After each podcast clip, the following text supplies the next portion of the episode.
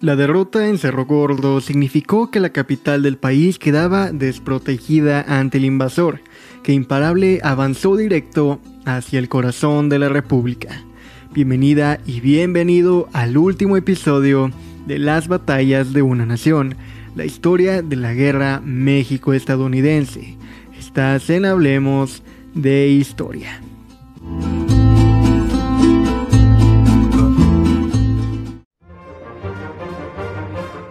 El general Scott, quien después de la victoria en la batalla de Cerro Gordo y la ocupación de Puebla, había entrado al Valle de México para tomar la capital, decidió rodear las defensas del Peñón y atacar desde el sur, zona que no había sido fortificada porque esa ruta a la ciudad se consideraba impasable y estaba solo ligeramente defendida el 19 de agosto de 1847 y dirigiendo las operaciones con vista estratégica desde el cerro Zacatepetl, pudo hacer pasar sus piezas de artillería entre la roca volcánica del Pedregal, tomando el rancho de Ansaldo y logrando flanquear a los mexicanos y consiguiendo así desplazarse hacia la estratégica posición en los bosques de San Jerónimo, desde donde divisaban las posiciones y tenían formas de escape. Cuando el general Gabriel Valencia observó el ataque estadounidense sobre San Jerónimo, mandó dos ataques.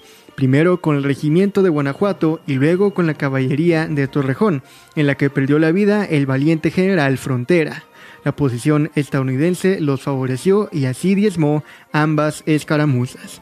Mientras tanto, la lucha por la posesión del rancho de Padierna, que estaba más abajo de Ansaldo, fue encarnizada los estadounidenses cañonearon a las fuerzas de Valencia y tomaron el rancho. Al anochecer, los mexicanos retomaron el sitio a bayoneta calada, pero con pérdidas importantes.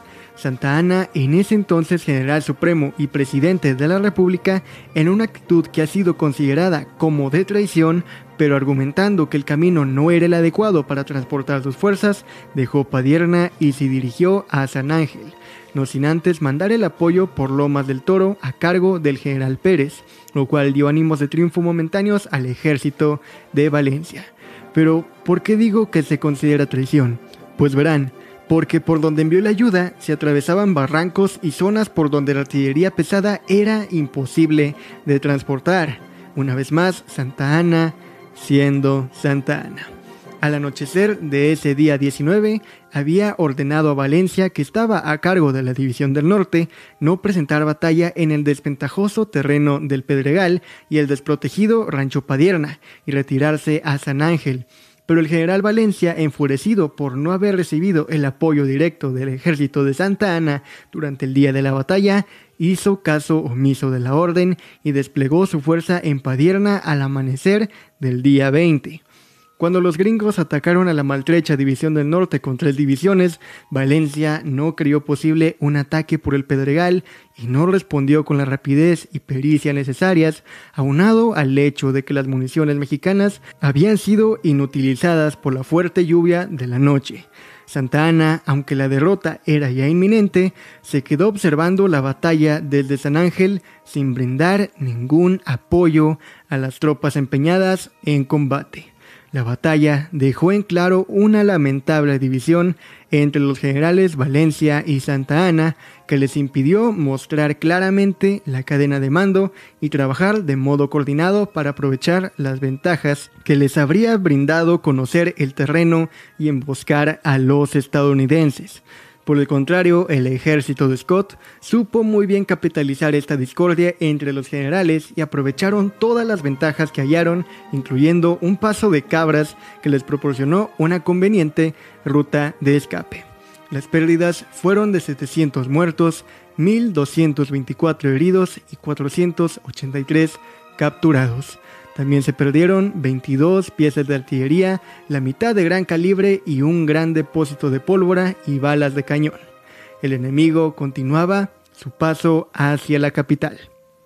Aún así, afortunadamente, gran parte de los elementos que lograron escapar de la batalla de Padierna se reagruparon en el convento de Santa María de Churubusco, Resultó ser un buen sitio, protegido por muros, además de que se les daba tiempo de prepararse para resistir, dadas las dificultades de acceso que estaba enfrentando el ejército estadounidense. El grupo en Churubusco tenía la orden de resistir para retrasar a los gringos y proteger el resto del ejército mexicano. Y ahora es momento de mencionar a uno de los cuerpos militares más destacados de la historia nacional, el Batallón de San Patricio. En estas épocas, muchos irlandeses emigraron de Europa a los Estados Unidos buscando huir de la hambruna que azotaba su patria. Algunos de ellos se unirían al ejército de este país, entre ellos John O'Reilly, que alcanzaría el grado de teniente. Cuando estalló la guerra, fue parte de las primeras fuerzas que pelearon en contra de los mexicanos, pero cuando su ejército había llegado a Matamoros, Tamaulipas, pidió permiso para visitar la iglesia del lugar. Pasaron los días y las visitas de John se hicieron cada vez más frecuentes hasta que un día dejó de volver al campamento. Después de John, muchos otros miembros abandonaron a los gringos para unirse al ejército mexicano. Pero, ¿por qué sucedió esto? Una razón podría ser la diferencia en las religiones. Es decir, mientras los estadounidenses profesaban el protestantismo, John y los demás desertores habían crecido en un ambiente completamente católico. Por lo tanto, al ser discriminados, víctimas de burlas y notar que el trato era igual para los mexicanos, y además de que estos también eran católicos, terminaron sintiéndose mucho más cercanos a los invadidos que a los invasores. Entonces los irlandeses se agruparon y tomaron sus armas para sumarse al ejército mexicano, y como símbolo de esa unión elevaron una bandera. Esa insignia de fondo verde presumía una arpa dorada la frase Erin Go o sea, Irlanda por siempre, y la imagen de San Patricio, el santo patrono de Irlanda. Además, fueron claves en las batallas de Monterrey y la Angostura o Buena Vista. Sin embargo, sería en Churubusco donde grabarían su nombre en la historia nacional. Aunque el convento no era más alto que las edificaciones circundantes, sus bardas de piedra constituían una buena defensa. Además, los estadounidenses tendrían que cruzar un río para llegar allá, lo cual daría tiempo al ejército mexicano para preparar a medias trincheras y encarar otro enfrentamiento. Los defensores mexicanos sumaban alrededor de 1.300 elementos con órdenes de resistir en esa posición. La lucha sería intensa. Los atacantes fueron rechazados en un par de ocasiones, pero la superioridad numérica se imponía, pues eran más de 8.000 yanquis y el desenlace sería desventajoso para los defensores mexicanos, bien dirigidos esta vez por los generales Manuel Rincón y Pedro María Anaya, quienes no se dieron por vencidos. El asalto en un puente adyacente se prolongó, la defensa fue heroica y la situación era dramática, ya que por ahí huían civiles y elementos del ejército mexicano derrotado en Padierna. Aún con la superioridad, los yanquis en armamento y en soldados, el puente de Churubusco resistió durante dos horas y media. Cuando el puente cayó en manos enemigas y los mexicanos se replegaron al convento, dejaron 366 muertos estadounidenses sobre el terreno. Ante la férrea defensa, el general Scott ordenó ocupar la retaguardia del convento y la hacienda de Portales. Los combates no cesaban a pesar de la superioridad militar del enemigo. Asaltos sucesivos del invasor en dos flancos del convento no lograron romper la defensa mexicana. Lo mismo en terreno abierto en un parapeto de adobe situado a 20 pasos fuera de la construcción. Se intensificó el combate de fusilería, artillería y cuerpo a cuerpo en el parapeto. Incluso hubo tiroteos desde las alturas del convento. Scott emprendió fallidos asaltos sucesivos por el frente y en los flancos del baluarte de Churubusco, apoyados por cañones y morteros. Las bajas estadounidenses aumentaron de manera dramática a pesar de la precaria fortificación mexicana. Seguían las horas y las fuerzas mexicanas seguían en posición de sus reductos, pero se agotaron las municiones y las existentes eran inservibles. Una bomba provocó una explosión en la reserva de pólvora que los dejó sin posibilidades de seguirse defendiendo. Finalmente, el general David Twix entró al convento, ordenando a los soldados mexicanos que entregaran sus municiones. El general Anaya respondió con la famosa y desafiante respuesta, Si hubiera parque, usted no estaría aquí. Los miembros del batallón de San Patricio capturados por el ejército estadounidense sufrieron muy duras represalias. habían sido responsables de algunos de los más duros combates que causaron más bajas a los yanquis a quienes se enfrentaron. Los que formaban parte del ejército estadounidense antes de la declaración de guerra oficial, el capitán O'Reilly, entre otros, fueron azotados y marcados con hierro candente en la cara, con la letra D de desertores y sentenciados a trabajos forzados. Los que entraron en el ejército mexicano tras la declaración de guerra fueron ahorcados en masa como traidores en tres diferentes días el 9 de septiembre del 47, en el pueblo de San Ángel, frente a la iglesia de San Jacinto, ejecutaron a 16 soldados. El 10 de septiembre se ejecutaron otros cuantos en el pueblo de Miscoac, y a los demás los mencionaremos más adelante otra vez. Después de Churubusco, representantes de ambos gobiernos acordaron un armisticio para negociar el cese de la invasión, pero al descubrir los mexicanos que Texas ya no era el motivo de la guerra, sino la pretensión estadounidense de obtener mayores territorios, se rompió la tregua el 6 de septiembre de 1847 y las tropas mexicanas se apostaron para continuar la defensa de la capital en el Molino del Rey, una edificación de la época virreinal ubicada en los límites del bosque de Chapultepec. Santa Ana en un primer momento organizó bien a sus tropas, mandando ocupar los puntos estratégicos del molino, la casamata y el acueducto del recinto. Sobre estas posiciones se alzaba la cresta más alta del castillo de Chapultepec, cubriendo defensivamente el campo de batalla con los agresivos fuegos de sus cañones. El general Scott erróneamente creía que en la primera de aquellas posiciones tenía el ejército mexicano un gran acopio de material de guerra y sobre todo abundante existencia de sacos de pólvora. Además, teniendo en cuenta que el ataque sobre la capital era decisivo si se dominaba el oeste, Scott hizo dirigir todo su impulso sobre el rumbo indicado, tanto más cuanto que a la vez el general Santa Ana, rota las hostilidades, dirigió sus esfuerzos hacia la región amagada por su adversario.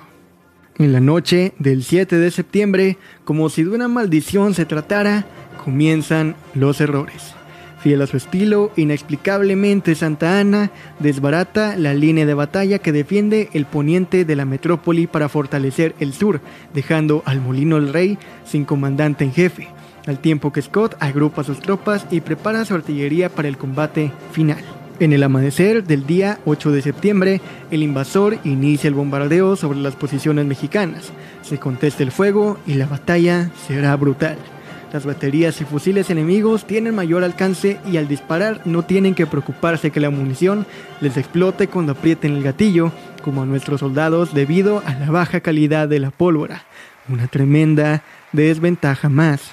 La brigada de infantería del general Antonio de León llevará sobre sus hombros el peso del combate, y sus hombres se portaron a la altura del apellido de su jefe, pese a la adversidad y superioridad del enemigo, las líneas mexicanas se sostienen.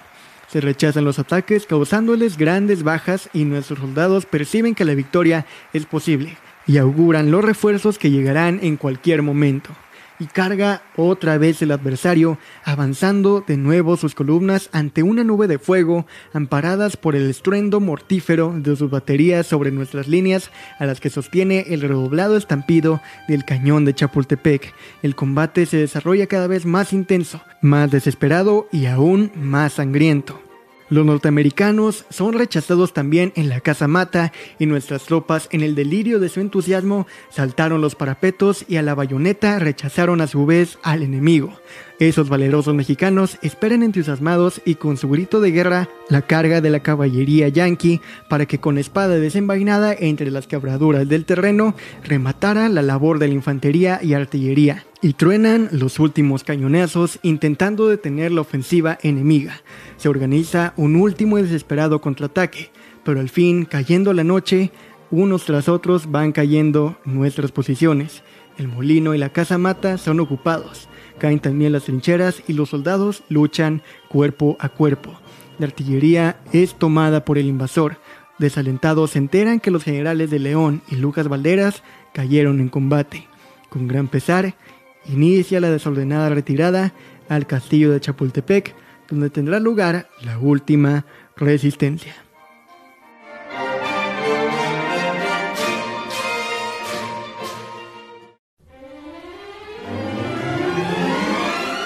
El castillo de Chapultepec fue construido entre 1778 y 1788 como casa de descanso para los virreyes de la Nueva España, permaneciendo abandonado y muy deteriorado hasta 1833, cuando quedó establecido como sede del heroico colegio militar, cuya inauguración se llevó a cabo en 1843. Después de Padierna, Churubusco y Molinos del Rey, el colegio se encontraba dirigido por el general José Mariano Monterde, con cerca de 100 alumnos y un número reducido de defensores sobrevivientes de las anteriores batallas y auxiliado con la defensa por el batallón de San Blas al mando del coronel Felipe Santiago Chico Tencat. Al estar situado en un punto prominente en el poniente del Valle de México, era uno de los últimos reductos que restaban en la defensa de la capital. El punto estaba a las órdenes del general don Nicolás Bravo, héroe de la independencia. Posterior a las ya mencionadas batallas, los generales gringos Scott y Ward tuvieron conflictos que más tarde ocasionó que el primero privara del mando a Ward y este lo acusara al gobierno de los Estados Unidos. Desde el 12 de septiembre, los yanquis comenzaron desde temprano en la mañana a bombardear el castillo, mismo que se mantuvo por todo el día. Al día siguiente, el 13 de septiembre, comenzó nuevamente un bombardeo desde los primeros rayos del sol hasta las 8 de la mañana, momento en que dejan de bombardear, lo que era la señal para iniciar el asalto al castillo. El general Santa Ana envió al batallón de San Blas para auxiliar la defensa de este, la única ayuda enviada a pesar de que Nicolás Bravo había solicitado más refuerzos porque el asalto al castillo era inminente. Mientras tanto, Santa Ana estaba con parte del ejército repeliendo otro ataque en la entrada del bosque de Chapultepec, al oriente del cerro, y no se dio cuenta de que el verdadero asalto al castillo se daba desde el occidente hasta que ya era demasiado tarde. El batallón de San Blas, con solo 400 hombres, se enfrentó al pie del cerro contra las divisiones de Ward, Kidman y Pillow hasta quedar diezmado, pues se calcula que solo 20 de los 400 del batallón de San Blas sobrevivieron la batalla. Finalmente, las divisiones antes mencionadas toman la posición con relativa facilidad, pues solo se enfrentaron a una pequeña guarnición de 832 soldados, unos 60 u 80 cadetes y 4 cañones. Para el triunfo sobre el castillo, el ejército estadounidense aún debió pelear el resto del día para llegar a la entrada de la Ciudad de México, teniendo ese día cerca de 600 bajas. Y no se puede dejar de mencionar la gesta de los niños héroes si se habla de Chapultepec. Después de Molinos del Rey, Mariano Monterde les pidió a los cadetes del colegio que se fueran a sus casas, pues el castillo era el último baluarte de defensa. Algunos alumnos les solicitaron permiso para permanecer acuartelados y defender al país de los invasores hasta la muerte. Las edades de los cadetes oscilaban entre 12 y 18 años. Los instructores oficiales a cargo tenían un poco más de edad, pero aún así eran todavía muy jóvenes. El resto de la tropa de primera línea se encontraba muy reducida, pues los remanentes habían sido desplazados hacia varios puntos. La mayor parte del ejército de línea ya había sido destrozado en el norte, en el oriente y en la misma capital del país. En el fragor de la batalla, se solicita permiso al general Nicolás Bravo para huir con los cadetes, pero el general no quiso o no pudo decidir un curso de acción, principalmente por el eco en que se encontraba la defensa después de la deserción en masa de la mitad de los efectivos de línea. Lo único que pudo hacer fue asignar a los remanentes del batallón de San Blas a los dormitorios y a la protección de los cadetes que quedaron a defender el castillo sin órdenes que cumplir y viendo al enemigo avanzar, los cadetes líderes trataron de decidir el curso a seguir intentando salir todos por el lado del jardín botánico.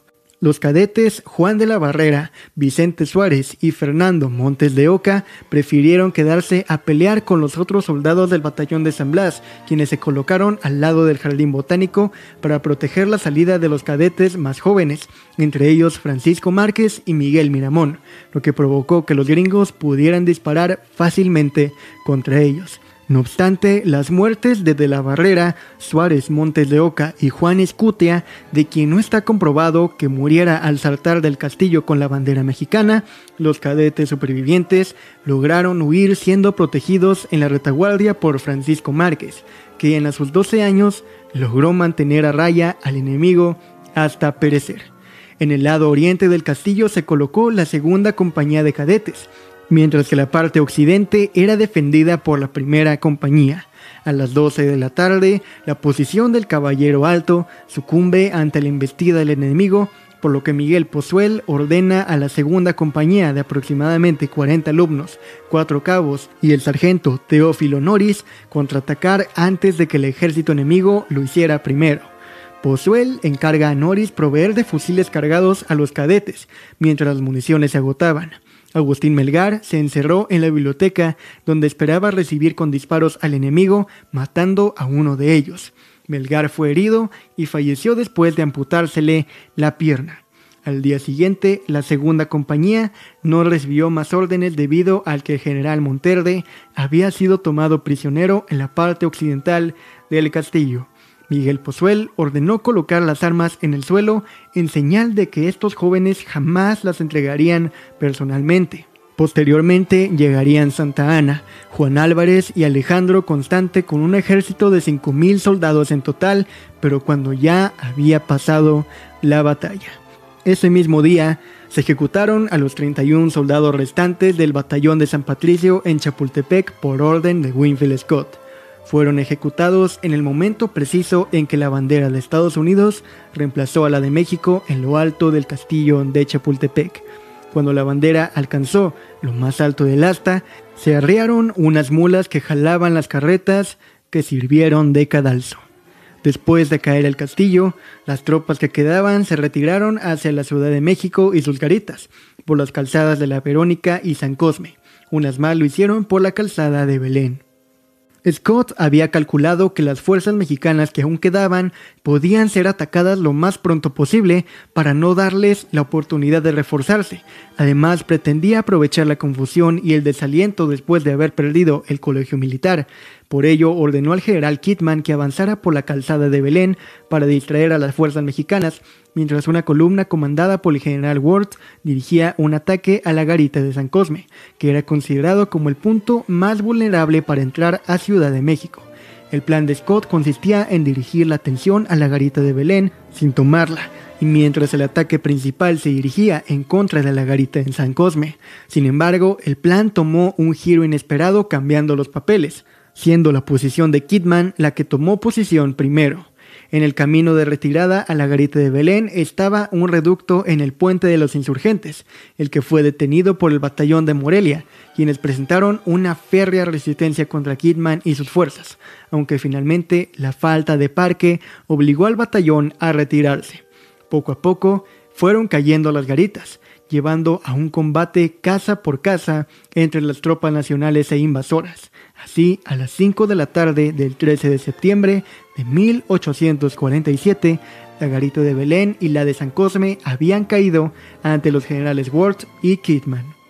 Finalmente, en un improvisado consejo de guerra, Santa Ana decide evacuar la capital, aunque en un lugar al oriente de la ciudad llamado Garita de la Viga, la noche de ese mismo 13 de septiembre, los gringos entraron a la ciudad pensando que no encontrarían resistencia tras esta orden de evacuación, pero no contaban con que algunos desertores y rezagados del ejército mexicano se encontraban en las inmediaciones enfrentándose en la garita a unos 100 hombres comandados por José Pérez, un ciudadano que había peleado en la guerra de independencia.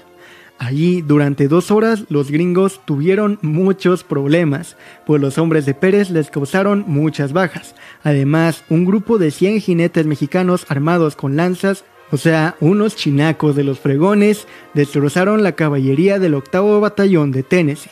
A pesar de esto, la artillería ligera estadounidense logró impactar a los hombres de Pérez, causándoles varias bajas y logrando perforar las barricadas desde donde disparaban.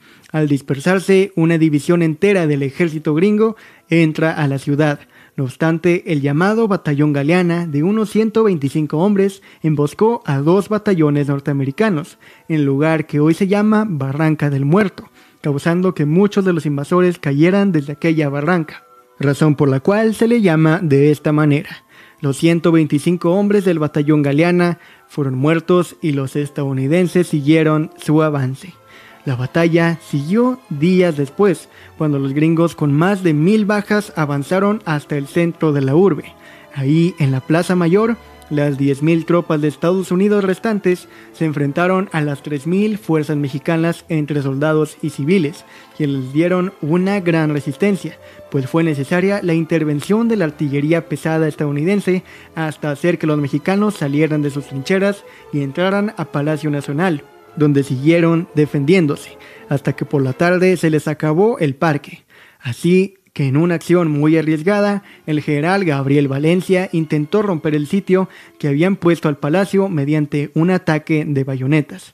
Unos 70 mexicanos salieron corriendo con sus rifles y espadas en mano para atacar al batallón estadounidense, quienes sorprendidos huyeron.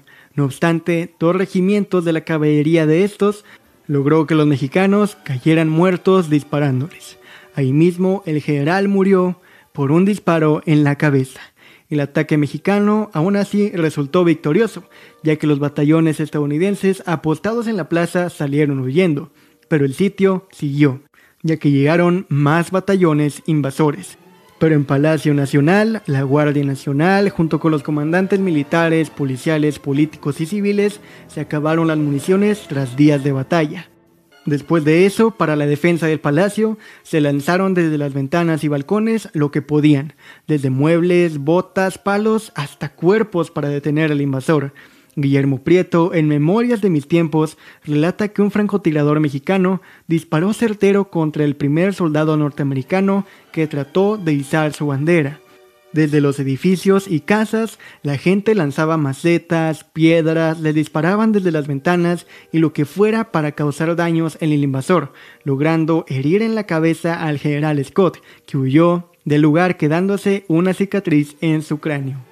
Desde los barrios de San Lázaro, San Pablo, La Palma y El Carmen salieron miembros de las resistencias armadas con armas improvisadas a confrontar a los batallones gringos que estaban sitiando el centro de la ciudad. Scott, desde su cuartel de Tacubaya, dio un comunicado a la población de la capital diciendo que no podría garantizar la paz y el respeto a la población civil si no cesaban los combates por parte de la resistencia. Sin embargo, el 15 de septiembre por la noche, el presidente sustituto Manuel de la Peña y Peña se rindió, pues ya no le quedaban hombres disponibles. El ejército invasor posó su bandera en Palacio Nacional. Ahí, las barras y las estrellas ondearon recordando al pueblo mexicano su derrota.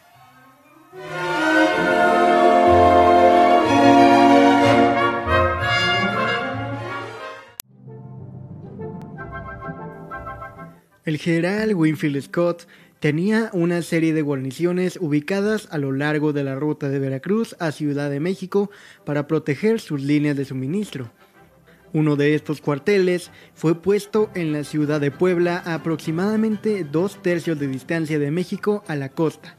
Esta guarnición se encontraba comandada por el teniente coronel Thomas Childs, aunque este actuaba como coronel temporal. Childs contaba con 500 soldados para la defensa de la ciudad. Después de la caída de la capital, el general Antonio López de Santa Anna renunció a su presidencia y se unió a comandar sus fuerzas utilizando la mitad de ellas con el fin de tratar de, de retomar Puebla el coronel Joaquín Rea comandaba la guerrilla mexicana a los alrededores de la ciudad. El 14 de septiembre, mismo día que cayó la capital, Rea organizó sus fuerzas y comenzó el asedio a Puebla. Las fuerzas estadounidenses poseían tres puntos importantes dentro y cerca de la ciudad. Un convento, el fuerte de Loreto y la ciudad de San José. Los mexicanos se habían llevado la mayor parte de los víveres del lugar, sin embargo Childs logró ahorrar lo suficiente como para evitar la hambruna entre sus tropas. Rea exigió la rendición de la guarnición el 16 de septiembre, pero Childs se negó a capitular la plaza. Rea atacó San José, pero este fue rechazado. Santa Ana llegó a Puebla el 22 de septiembre y pidió oficialmente la entrega de la plaza por Childs. Una vez más, este se negó a entregarla. Las fuerzas mexicanas intentaron asaltar el convento, sin embargo, de nueva cuenta, fueron rechazados. El 28 de septiembre, una columna estadounidense que entró en las calles centrales de la ciudad para saquear víveres fue rechazada por los guerrilleros de Rea, y a finales de septiembre, Santa Ana partió con poco menos de la mitad de las fuerzas del asedio y se dirigió hacia el este para afrontar la llegada de refuerzos desde Veracruz. Con las fuerzas mexicanas ya reducidas, los gringos aprovecharon la oportunidad y atacaron los campamentos mexicanos. El 8 de octubre, el general Joseph Lane envió espías que se enteraron que las fuerzas de Santana se encontraban acampando cerca de Huamantla a 25 kilómetros de Puebla. Al día siguiente, el 9 de octubre, Lane ordenó una avanzada llevada a cabo por el cuerpo de vanguardia de los Rangers de Texas en virtud del capitán Samuel Walker que llegó a la ciudad y observó una fuerza de aproximadamente 2.000 lanceros mexicanos. Una combinación de soldados regulares y guerrilleros partieron en dos a las fuerzas de Walker.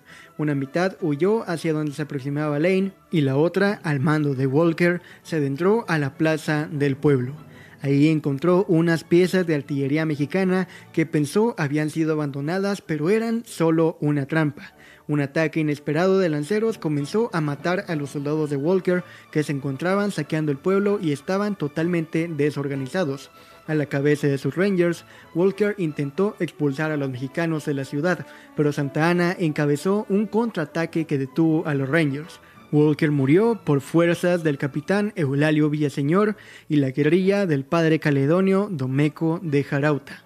Por alrededor de una hora, los Rangers tejanos lucharon desesperadamente tratando de mantener la posición que tenían en la ciudad, muchos de los cuales buscaron refugiarse dentro de la iglesia, cuando el resto de la infantería del general Lane llegó, atacando y expulsando a las fuerzas de Santa Ana. Aún así, cuando Lane oyó hablar de la muerte de Walker, se dirigió a sus tropas y ordenó el saqueo y la quema de Huamantla. Los yanquis abandonaron la posición, pero la pérdida de soldados y víveres del ejército mexicano impidió la persecución, por lo que el ejército de Joseph Lane llegó a Puebla y expulsó a las fuerzas mexicanas que la sitiaban. La batalla aún no estaba decidida y Santa Ana esperaba dar un último golpe para vencer al ejército de Lane. Pero llegó una orden proveniente del nuevo gobierno mexicano que lo destituía y le otorgaba el mando del ejército al general Reyes. Santa Ana se enfureció al enterarse de esta orden, en especial porque podía aún ganar esa batalla, pero tuvo que dejar al mando y el general Reyes se retiró del sitio. Santa Ana inclusive pensó dar un golpe de estado, pero desiste rápidamente y escapa del país tras enterarse de que lo podían someter a una corte marcial. Tres días después de la batalla, el general Joseph Lane planea el asedio a la ciudad de Tlaxcala. Este siguió organizando redadas en contra de las guerrillas mexicanas que asesinaban a soldados estadounidenses que se encontraban en solitario o en pequeños grupos. Así caía el último reducto de defensa mexicana. Unos días antes de la Peña y Peña marchó con la presidencia a Querétaro. A finales de noviembre, los comisionados de la paz, Cuevas, Bernardo Couto y Miguel de Atistrain reiniciarían conversaciones con Nicholas Thirst, aunque a pesar de que este último fue destituido por el gobierno de Washington. Sin embargo, es animado a continuar por Scott, ya que ambos funcionarios estadounidenses se sentían incomprendidos por la administración de Polk. Las conversaciones fueron largas y complicadas. El mayor éxito que los mexicanos tuvieron fue conservar la Baja California y unirla a través de un puente de tierra a Sonora. A pesar de todo, fue necesario fijar los límites entre ambos países con base en los ríos Gila y Grande, cediendo en total 2.378.539 kilómetros cuadrados. Paralelamente, 100.000 mexicanos pasan a ser extranjeros en su propia tierra. El tratado sería firmado en la villa de Guadalupe Hidalgo, en ese entonces muy cercana a Ciudad de México, el día 2 de febrero de 1848, celebrándose con misa solemne en la colegiata de Guadalupe. El contenido del tratado le es notificado a Polk el día 19 del mismo mes que lo envía al Congreso estadounidense, donde es aprobado el 10 de marzo. Paralelamente, De la Peña y Peña logra reunir al Congreso mexicano en Querétaro.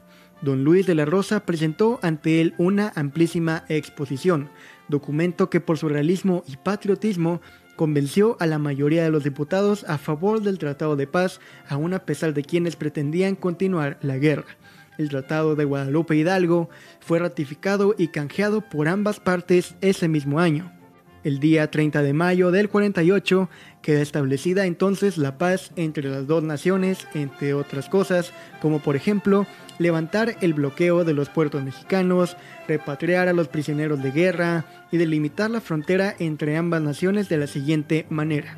Entre el Golfo de México hasta el Océano Pacífico, pasando a través del río Gila, el río Bravo, el río Colorado y los linderos de Nuevo México y la Alta California. Además, se renuncia a las reclamaciones sobre Texas y se dieron a Estados Unidos territorios en los actuales estados de Arizona, California, Nevada, Utah, Nuevo México y partes de Colorado, Wyoming, Kansas y Oklahoma. En las últimas cláusulas del tratado, Estados Unidos se comprometió a pagar 15 millones de dólares por los territorios cedidos, además de una compensación a los ciudadanos mexicanos de 5 millones de pesos. De esta manera, la nación mexicana perdía más de la mitad de su territorio. Aún así, en marzo de ese mismo año, fiel a la sangre brava y guerrera que corre por nuestras venas, se libró la última batalla de la guerra México-estadounidense en territorio chihuahuense, específicamente en Santa Cruz de Rosales. El general de brigada Sterling Price, comandante de las fuerzas estadounidenses en Nuevo México, recibió informes de un supuesto avance mexicano sobre este territorio. Más tarde se comprobó que estos informes eran falsos, pero en aquel momento Price movió su mando al paso donde recibió órdenes del ayudante del general Roger James de permanecer ahí y si fuera posible enviar refuerzos a California. A pesar de eso y de los informes de exploración que no encontraron ninguna evidencia de ningún ejército invasor mexicano, Pride avanzó hacia la ciudad de Chihuahua. Cuando se acercó al lugar donde tuvo lugar en el 47 la batalla de Sacramento, se encontró piquetes mexicanos acercándose con una bandera de tregua, enviando un mensaje del gobernador Ángel Trías de que se había firmado un alto al fuego. Pride era consciente de que las luchas habían cesado en todos los frentes, pero se negó a creer a los mexicanos. Reanudando su marcha, Pride ocupó Chihuahua y descubriendo que el general Trías y su ejército se habían retirado hacia el sur, los persiguió. 100 kilómetros al este de la capital, encontró una posición fuerte mexicana en la ciudad de Rosales. El 9 de marzo pidió la rendición incondicional de la ciudad. Cuando Trías rechazó tal propuesta, la sitió y esperó la llegada de refuerzos. Y poco pasó hasta el 16 de marzo, cuando Pride decidió atacar la ciudad. Aquella mañana, la artillería gringa bombardeó Santa Cruz de Rosales durante dos horas. Pride recibió la nota de que la caballería mexicana se encontraba en su retaguardia y retiró su artillería para protegerla. Los defensores malentendieron esto como un signo de retirada y abrieron fuego contra las fuerzas estadounidenses. Sin embargo, su objetivo no era exacto, y las fuerzas mexicanas constataban de unos pocos hombres.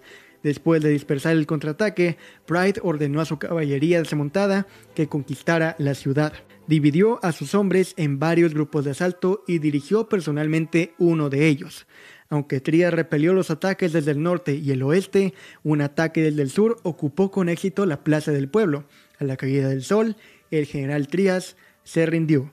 Las fuerzas gringas tuvieron 14 muertos y 19 heridos, mientras que los mexicanos perdieron 23 soldados y 2 oficiales, además teniendo un número desconocido de heridos.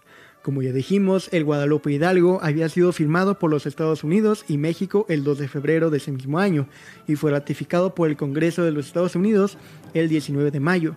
Por lo tanto, el ataque de Price tuvo lugar después de la firma del Tratado de Paz, aunque el Congreso mexicano no lo ratificaría hasta el 19 de marzo, cerrando así el ciclo de la guerra.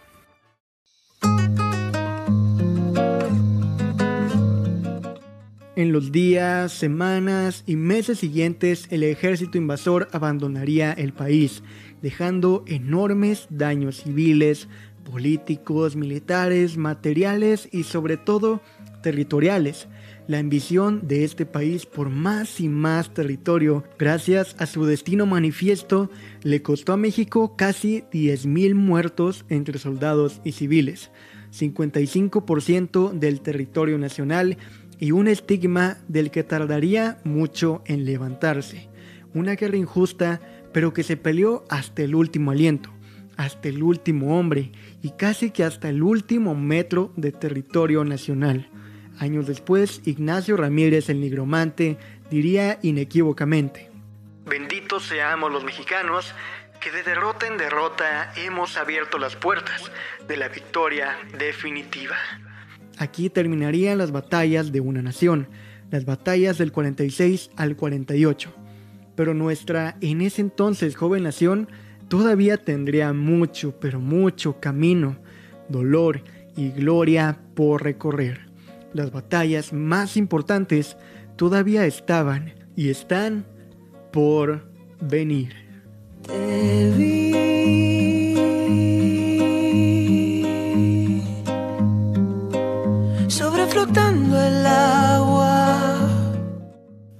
Y así es como terminamos el episodio 49 de Hablemos de Historia y la serie de las batallas de una nación, la historia de la guerra México-estadounidense. Espero que te haya gustado, te hayas entretenido o aprendido algo nuevo. Y me gustaría que no terminaras de oír este capítulo sin que le dieras seguir en Spotify o suscribirte en Google y Apple Podcast o en YouTube. Es totalmente gratis y así te mantienes hablando de historia con tus compas y familiares. De la misma manera, me gustaría agradecerte por formar parte de este proyecto que día a día crece un poquito más gracias a algo tan simple como que escuches este u otro capítulo. Así que muchas, pero muchas gracias sensual e histórico escucha. Y ahora sí, es momento de despedirnos amigos. Ya saben que yo soy Alex Martínez. Síguenos en Instagram como arroba Hablemos Podcast, podcast con doble T y Facebook como Hablemos de Historia. No olvides lavarte las manos, hacer tu tarea, hablar de historia y cuidar al planeta. Que la fuerza te acompañe siempre. Y cuando lloro, no es por tan solo un